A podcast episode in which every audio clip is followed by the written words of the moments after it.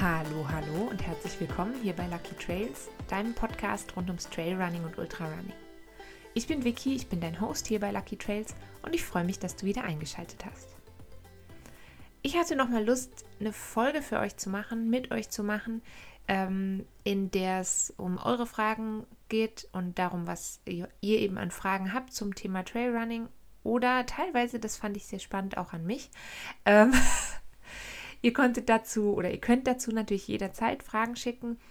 Am allerliebsten per E-Mail podcast.luckytrails at gmail.com oder wo es auch immer ganz gut geht, ist über Social Media, da vor allem über Instagram. Auf Facebook bin ich so ein kleines bisschen schlecht darin, ähm, das zu managen, wo da welche Fragen wann wie eintrudeln. Also der einfachste Weg ist tatsächlich ähm, auf meinem Instagram-Kanal at lucky.trails und da einfach die Fragen stellen. Und in dem Zusammenhang gab es auch und gibt es auch immer wieder mal äh, einen Fragesticker in der Story und darüber kann man ganz einfach seine Fragen hier loswerden. Wir gucken heute ein paar von euren Fragen an. Manche davon sind eigentlich so umfangreich, dass sie mehr was für eine eigene Folge sind. Und drum ähm, seid nicht böse, wenn sie jetzt nicht dabei ist, eure Frage. Das kann einfach bedeuten, dass sie so spannend war, dass sie später noch drankommt oder dass es einfach irgendwann ein bisschen zu viel würde für diese Folge hier. Einige von euch haben auch Fragen gestellt rund ums Thema Ernährung. Wenn ihr vor zwei Wochen eingeschaltet habt, dann habt ihr gehört, es gibt so eine neue kleine Talk-Reihe, nenne ich es mal, zusammen mit Katrin Götz. Katrin Götz ist eine der besten Trailläuferinnen der Schweiz und Ernährungsdiagnostikerin. Und in dieser Reihe sprechen wir ein bisschen darüber, wie funktioniert das, wie findet man für sich heraus, was die richtige Ernährungsweise vielleicht ist. Und das machen wir am Beispiel davon, dass ich selber bei Katrin sein durfte und mich ähm, ernährungstechnisch beraten lassen habe. Genau, also nächste Woche gibt es die nächste Folge mit Katrin. Und ihr dürft jederzeit eure Fragen schicken und stellen. Die Folgen, ähm, also am Ende der Talkreihe wird es auf jeden Fall nochmal die Möglichkeit geben, dass äh, Katrin eure Fragen beantwortet. Und zwar zu sich, also zu ihrer Person und zum Thema Ernährung. Also immer her mit euren Fragen. Eine Frage, die mir ein paar Mal gestellt wurde, die auch tatsächlich natürlich ganz aktuell ist sozusagen, ist, ähm, worauf soll ich achten bei einer neuen Regenjacke, also bei einem Regenschutz fürs Trailrunning? Und zum einen würde ich darauf antworten, auf jeden Fall achte darauf, dass dir die Jacke richtig gut passt. Und zwar, dass sie richtig gut passt, auch wenn du einen Rucksack trägst. Also es bringt ja nichts, wenn die Jacke super schön eng anliegend am Körper zum Beispiel ist, aber du kannst deinen Laufrucksack nicht drunter tragen. Und darum ähm, solltest du eigentlich bei einer Jacke, die du speziell fürs Trailrunning benutzt und eben auch speziell für die Longruns vielleicht benutzt, darauf achten, dass dein Rucksack mit darunter passt. Das ist auch der Grund, warum es tatsächlich Trailrunning-Jacken gibt. Also das ist nicht nur ein Marketing-Gag, sondern die haben meistens am Rücken nochmal so eine zum Beispiel so eine Kellerfalte, die sich dann ausfaltet, wenn man jetzt einen kleinen Rucksack drunter trägt. Einen kleinen Rucksack meine ich also wirklich eine Trailrunning-Weste, also jetzt nicht irgendwie einen riesigen Wanderrucksack, der passt da natürlich nicht drunter, aber eine Weste so bis, ähm, bis 12 Liter oder so, die passt meistens ganz gut unter diese Jacken. Und ähm, das ist auf jeden Fall das, worauf ich an deiner Stelle achten würde, also dass die Jacke dir gut passt sowohl mit als auch ohne Rucksack. Und ohne Rucksack muss man sich halt einfach bewusst darüber sein, dass sie dann ein bisschen weiter sitzt. Aber ich habe lieber nur eine Jacke oder nur eine Regenjacke fürs Trailrunning und dann ähm, ziehe ich sie halt mit und ohne Rucksack an. Du kannst natürlich auch zwei verschiedene Jacken haben, wenn das dein Budget zulässt und wenn du das Gefühl hast, dass du das brauchst. Ansonsten würde ich persönlich darauf achten, ähm, dass es eine Jacke ist mit einem relativ geringen Gewicht und einem kleinen Packmaß. Einfach deshalb, weil sie gehört ja eigentlich in dein tägliches Gepäck, also zumindest auf einem, spätestens auf einem Long Run sollte sie immer mit dabei sein im Rucksack. Und dann ist es halt cool, wenn sie sehr leicht ist und wenn du sie klein zusammenpacken kannst. Ich packe meine Jacke. Ähm, ich habe eine von Patagonia. Ich verlinke euch die auch hier unten in der Infobox. Ähm, vielleicht ist das Werbung, vielleicht auch nicht. Ähm, Ich habe sie selber gekauft, selber bezahlt und bin ein Fan. Ähm, die kann man sehr, sehr klein zusammenpacken. Ich mache das aber meistens nicht, wenn ich die einpacke. Also meistens falte ich die einfach ähm, locker. Wenn ich nicht so viel anderes im Rucksack habe, bleibt dann genug Platz. Und ähm, ich bilde mir irgendwie ein, das ist vielleicht besser für die Jacke, als wenn ich die immer so ganz klein zusammenknüdeln muss. Aber das ist natürlich auch dir selbst überlassen. Aber wie gesagt, kleines äh, Packmaß, geringes Gewicht ist dafür, dass du die Jacke ja mitnehmen musst meistens und hoffentlich gar nicht so oft trägst, ist das sehr, sehr wichtig. Was ich auch noch wichtig finde, ist, dass die Kapuze äh, gut sitzt, also dass die sich angenehm anfühlt bei dir auf dem Kopf. Ich finde das bei mir immer so ein bisschen, oh, ich hasse Kapuzen, also wirklich, ich hasse Kapuzen. Wirklich sehr. Ich habe immer das Gefühl, ich kann dann nichts mehr hören. Ich kann dann, also man kann ja auch schlechter hören. Ich höre dann immer nur noch das Rascheln der Jacke. Dann ist das Gesicht, das, also das Sichtfeld ist so ein bisschen eingeschränkt und das macht mich wahnsinnig. Das ist okay, wenn die Kapuze okay sitzt. Ich gestehe, dass ich noch keine Jacke gefunden habe, wo ich so richtig begeistert bin vom Sitz der Kapuze. Aber vielleicht ist es auch nur mein Spleen, dass ich das eben einfach überhaupt nicht gerne mag. Also gute Passform, geringes Gewicht, kleines Packmaß. Und ähm, jetzt zwei Sachen, die ich mir vielleicht wünschen würde, die an der Jacke, die ich im Moment habe, nicht dran sind. Und zwar zum einen fände ich es cool, wenn die Jacke selber auch noch reflektierende Elemente hätte. Das ist natürlich nicht bei allen Jacken der Fall. Ähm, ich trage jetzt einfach zu dieser dunkleren Jahreszeit immer gerne noch so eine, so eine Art, wie sagt man das, wie so eine leuchtende Weste drüber. Also nicht so eine dicke Warnweste wie aus dem Auto, sondern das ist so ein Teil aus, ja, so einem Netzstoff und da sind Reflektoren drauf. Ähm, das wäre einfach was, das fände ich cool beim nächsten Mal, wenn ich eine Jacke kaufe, dass ich darauf achten möchte, dass sie auch Reflektoren integriert hat. Und das ist so das Einzige, was mich manchmal auch in den Wahnsinn treibt, ist dadurch, dass diese Jacke einfach ein sehr, sehr geringes Gewicht hat und ein sehr, sehr kleines Packmaß, ist die wirklich sehr reduziert. Sprich, die hat keine zusätzlichen Taschen. Und manchmal würde ich mir das wünschen, dass die irgendwie noch eine ähm, Tasche hat, wo ich vielleicht einen Schlüssel reintun kann oder wo ich vielleicht mein Handy reintun kann oder so beim Laufen ähm, oder auch nur die Handschuhe. Das ist so, also ich kriege das meistens irgendwo anders unter. Ich habe oft Hosen an, die eine Tasche dabei haben. Ähm, ich habe natürlich oft den Gürtel um, wenn ich mit den Hunden laufen gehe, wo dann auch was reinpasst.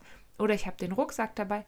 Aber so ab und zu kommt es halt vor, dass ich eine Hose trage, ganz ohne Taschen, dass ich keinen Laufgürtel mitschleppen will oder kann, dass ich keinen Hund dabei habe, wo ich dann einen Gürtel habe und auch keinen Rucksack. Und dann ist es immer so, hm, wohin jetzt mit Schlüssel und, und Handy. Das wäre so das Einzige. Aber natürlich ist eine Tasche auch immer eine Gefahr für Undichtigkeit und sie macht eben die Jacke am Ende auch ein bisschen schwerer und ein bisschen unbeweglicher. Und das ist einfach was, was man abwägen muss, wenn man sich nach einer neuen Regenjacke umschaut. Genau, das wäre so das, worauf ich ähm, achten würde beim Kauf einer neuen Jacke. Und äh, wer jetzt noch keine Regenjacke im Schrank hat, der sollte sich vielleicht jetzt mal so wirklich dringend auf den Weg machen, weil es ist nass, es ist kalt und usselig da draußen. Eine weitere Frage, die ähm, auch so ein bisschen aufs Winterlaufen abzielt, war die Frage, wann genau man sich stretchen soll. Grundsätzlich ist Stretching immer ganz, ganz wichtig. Und ich weiß, dass das was ist, was viele Leute und ich selber auch gar nicht gerne machen. Man denkt immer so, oh, ich habe keine Lust dazu oder es dauert so lange. Es dauert nicht lange. Fünf bis zehn Minuten, die hat man meistens nach jedem Lauf. Ähm, und da ist auch schon die Antwort auf die Frage. Also das normale Stretching würde ich nach dem Laufen machen. Vorm Laufen würde ich eher so dynamische Dehnübungen machen. Und ähm, dazu gibt es auch eigene Folgen. Lasst mich nicht lügen, Folge 34 und 35, glaube ich. Da ging es schon mal so ein bisschen ums Thema Beweglichkeit, Mobilitätstraining und Stretching.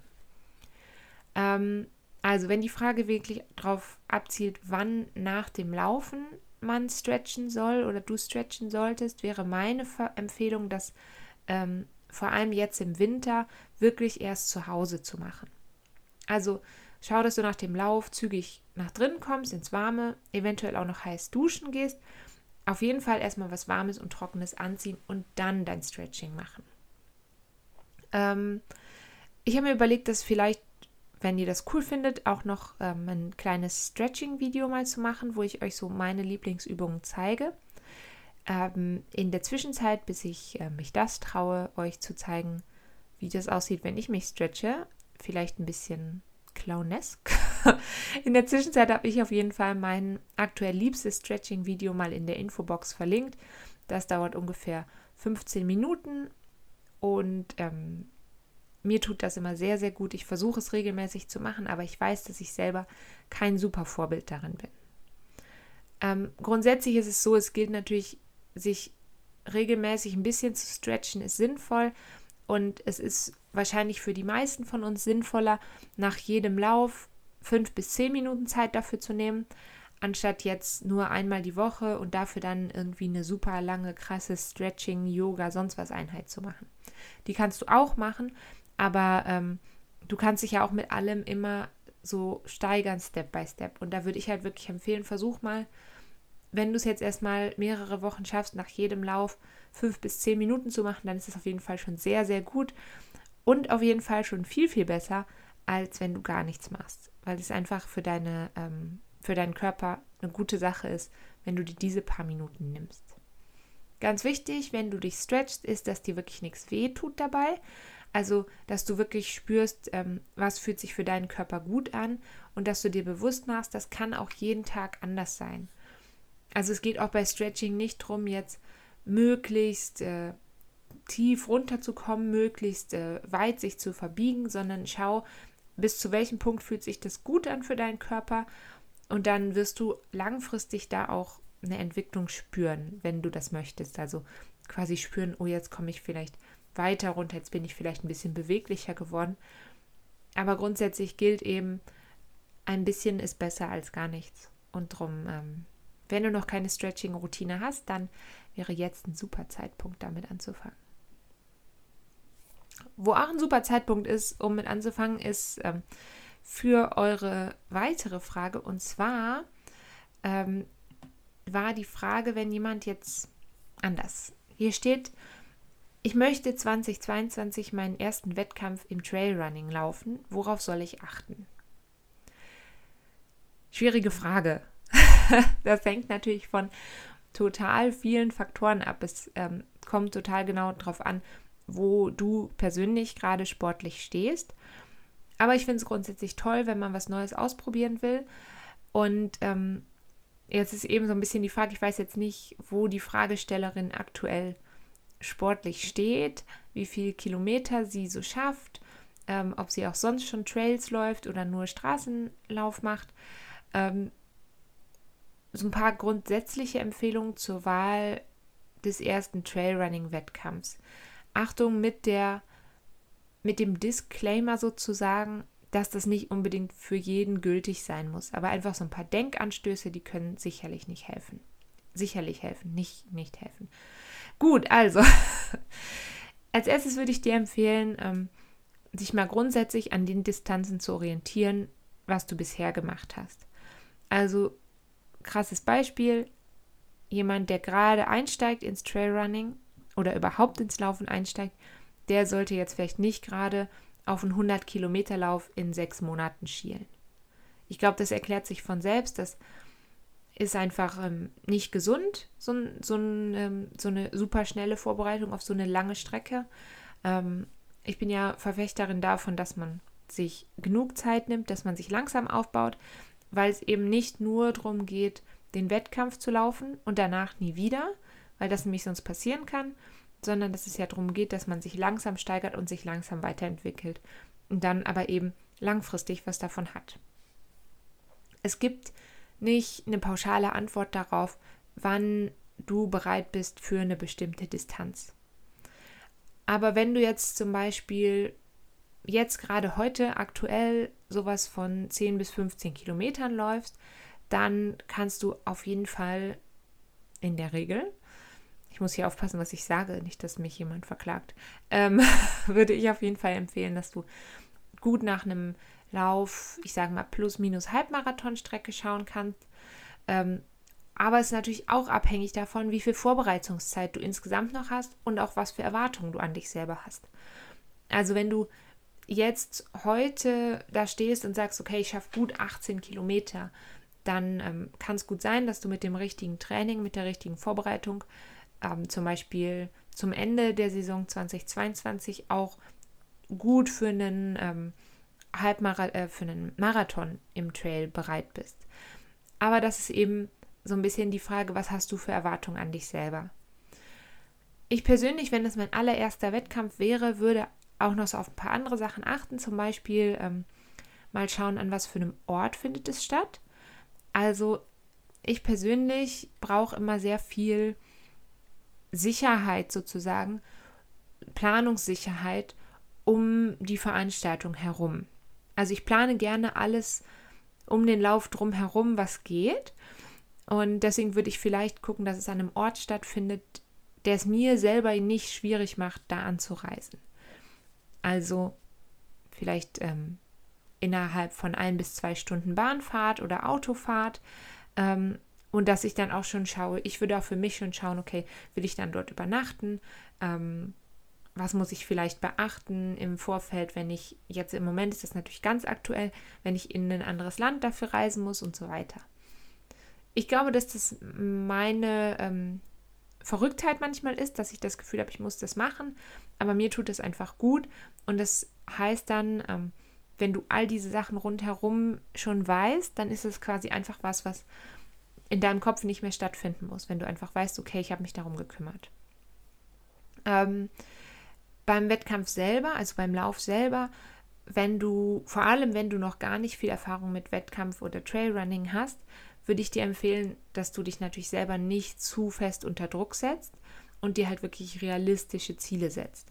Also du darfst schon als Ziel haben, ich möchte gerne so und so schnell ungefähr sein, aber ähm, ich finde es wichtig, dass du dir vielleicht ähm, genau überlegst, ist das ein realistisches Ziel für dich?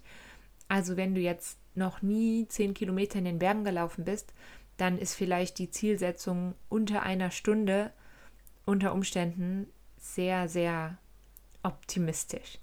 Und ich finde, dass man halt nicht vergessen sollte, dass auch bei einem Wettkampf oder gerade bei einem Wettkampf der Spaß wirklich nicht zu kurz kommen darf. Also du sollst das genießen können und ähm, setz dir einfach passende, für dich passende Ziele, wenn du das Gefühl hast, du musst dir so ein Ziel setzen. Ähm, zu dem Thema gibt es auch schon diverse Folgen. Ich glaube, da haben wir schon ein paar Mal drüber gesprochen, über diese Smart-Methode. Wie setzt man sich ähm, passende Ziele, was bedeuten Erfolgserlebnisse, was macht ein Erfolgserlebnis mit uns. Und dafür ist sicher sehr spannend, nochmal in Folge 56 reinzuhören. Da ging es nämlich genau um Erfolgserlebnisse und darum, was Erfolg mit uns und in unserem Kopf macht. Genau. Ähm, dann gab es noch eine Frage, ich gehe die einfach so völlig äh, random irgendwie durch, aber das ist, glaube ich, nicht so schlimm, ähm, ob es eine Winterpause gibt beim Podcast. Ähm, voraussichtlich nicht. Also voraussichtlich machen wir einfach so weiter wie bisher. Ich habe tatsächlich privat noch ein bisschen was vor dieses Jahr. Ähm, sprich, ähm, Ferien mit der Familie und ähm, dann gehe ich noch äh, schnell zum Standesamt. Das ist ein bisschen crazy. Ähm, genau, aber ich habe eigentlich nicht vor, eine Winterpause zu machen. Ähm, Ob es den ganzen Winter über immer neue News auf dem Blog geben wird, das weiß ich noch nicht. Aber momentan ist es vorgesehen, dass ich auch rund um die Feiertage senden werde, sozusagen. Ähm, falls sich das noch ändert, dann ähm, würde ich das auf jeden Fall auf Instagram schreiben. Einfach, dass ihr Bescheid wisst. Aber im Moment ist es eigentlich vorgesehen, dass ihr einfach weiterhören könnt. Ähm, dieselbe Person hört offensichtlich sehr genau immer hin, hat mir geschrieben, du hast vor ein paar Wochen gesagt, dass du an etwas arbeitest, was mit Eis und Schnee zu tun hat. Und die Frage, was das eigentlich ist. Und das ist natürlich eine sehr, sehr gute Frage. Ähm, ich glaube, ich darf an dieser Stelle schon mal ver verraten, dass es um eine Kooperation geht mit einem Anbieter von einem virtuellen Laufangebot.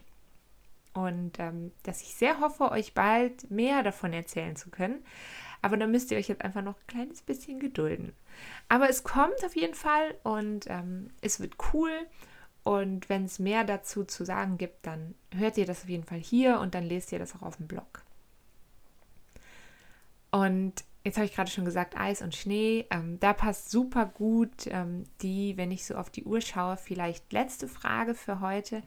Und zwar die Frage, ob ich bei jedem Wind und Wetter laufen gehe, beziehungsweise ähm, wovon ich abhängig mache, ob ich noch laufen gehe oder ob ich zu Hause bleibe. Ähm, tendenziell ja, ich gehe eigentlich immer laufen, also auch wenn es regnet, auch wenn es schneit, auch wenn es ähm, irgendwie mies, uselig, kalt, nass, bäh ist draußen. Ähm, andersrum auch, wenn es heiß ist, ähm, versuche ich eigentlich immer laufen zu gehen, weil ich einfach weiß, dass es mir gut tut. Aber, und da gibt es natürlich ein großes Aber, ähm, ich passe meine Routen gegebenenfalls an und ich mache mir schon auch bewusst, dass es sein kann, dass ich umkehren muss. Also alles, was ich jetzt sage, ist jetzt nicht als Aufforderung zu verstehen für jeden von euch und für jede von euch, immer bei Wind und Wetter und einfach immer laufen zu gehen, ohne Rücksicht auf Verluste sozusagen. Also grundsätzlich ist es so, dass Regen oder Schnee mir in der Regel nicht viel ausmachen. Also ja gut, dann wird man nass. Ähm, Gore-Tex-Schuhe, gute Regenjacke und dann geht's meistens. Ähm, bei Glatteis, denn das ist jetzt auch bald wieder Thema, da schaue ich schon, dass ich entsprechendes Schuhwerk trage, dass ich gegebenenfalls ähm, Ketten unter den Schuhen trage. Dann geht es auch meistens. Ähm, in der letzten Saison, also in der letzten Wintersaison, habe ich unter anderem auch mal einen Winterlauf abgebrochen, einfach weil es viel zu glatt war. Aber grundsätzlich würde ich halt schon gehen, auch wenn es rutschig ist. Ähm, Wind, Sturm, Herbststurm oder so ist auch mal nochmal ein Thema. Ähm, da habe ich, glaube ich, im letzten Jahr, dieses Jahr musste ich noch gar nicht verzichten, weil es einfach immer gut gepasst hat vom Wetter her. Ähm, da würde ich darauf verzichten, in den Wald zu gehen, wenn es richtig stark stürmt, weil es halt einfach viel zu gefährlich ist. Ähm, also einfach die Route anpassen. Ähm, ich bin auch schon mal bei mir, ich wohne gegenüber von einer, von einer Schule und da ist unten ein großer Schulhof. Und da bin ich auch schon mal, als es richtig schlechtes Wetter war, einfach im Kreis um diesen Schulhof gelaufen. Sehr, sehr, sehr, sehr oft. Das war sehr, sehr, sehr langweilig. Ähm, aber es gibt halt auch solche Alternativen. Ne?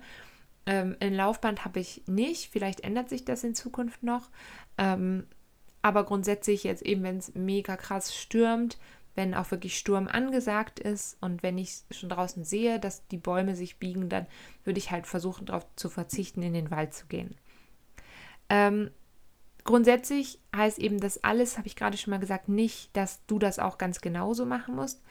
Ähm, in erster Linie schaue ich schon und ich habe bisher halt einfach immer das Glück gehabt, dass wenn ich laufen gehen wollte, es jetzt nie so krass war, dass wir hier Orkan Böen gehabt hätten oder so. Ähm, vielleicht bin ich einfach ein Glückskind, was das angeht. Aber ich schaue immer, und das solltest du auch machen, schon auf Sicherheit. Und ähm, dass ich einfach schaue, ähm, dass es halt vertretbar ist, dass ich laufen gehe. Wenn ich ähm, mit einer Laufgruppe unterwegs bin, dann schaue ich dann natürlich nochmal doppelt drauf, weil ich dann als ähm, Leiterin vom Kurs quasi ja nicht nur die Verantwortung für mich selber habe, sondern auch für meine Kursteilnehmerinnen und Kursteilnehmer. Ähm, aber auch da, wenn es jetzt regnet oder schneit, also wir gehen dann schon trotzdem.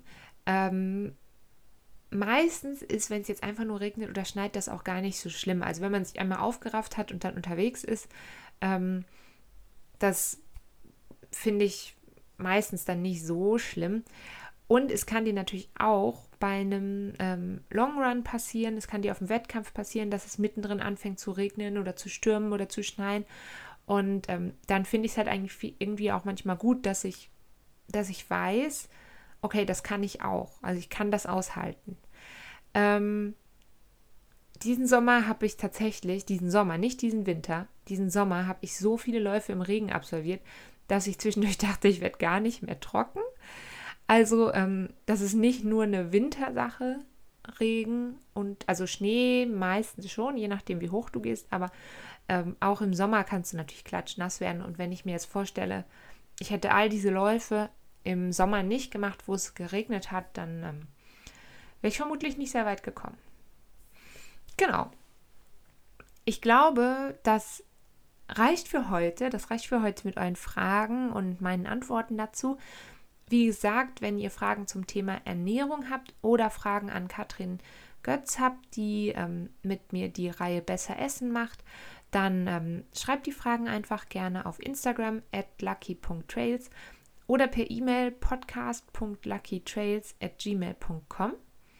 Und wenn ihr schon dabei seid, wäre es mega schön, ähm, wenn ihr natürlich diesen Podcast weiterempfehlt.